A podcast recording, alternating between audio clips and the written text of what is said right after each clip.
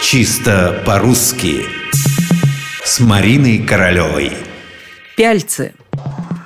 Давно вы были в Краеведческом музее в каком-нибудь маленьком российском городке? О, это особое дело.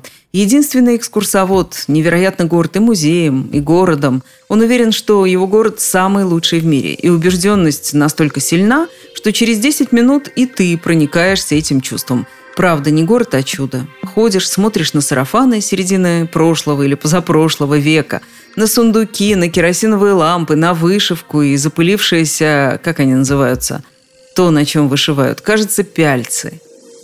Пяльцы – это рама для натягивания ткани при вышивании. Такое редкое сейчас слово я слышала в самых диковинных вариациях. И пяльца, и пяльцев, и пялец – Варианты у этого слова действительно есть, только не в именительном падеже. Здесь-то все нормально, только пяльцы. В современном языке единственного числа у этого слова нет. Пяльцы, они и есть пяльцы. А вот происхождение слова назвать прозрачным никак нельзя.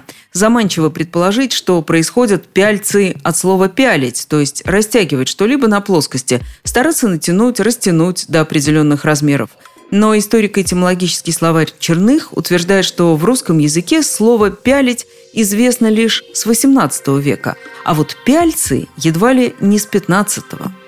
Итак, очевидно на сегодняшний день одно – именительный падеж – пяльцы, а родительный – вот это вопрос. Чего нет у современных девушек – пяльцев или пялец? Тут словари расходятся. Точнее, многие признают правильными оба варианта – и пяльцев, и пялец – и только один, а именно словарь ударений Агеенко и Зарвы, приводит единственный вариант – нет пялец. Ну вот на этом и предлагаю остановиться. У нас нет пялец.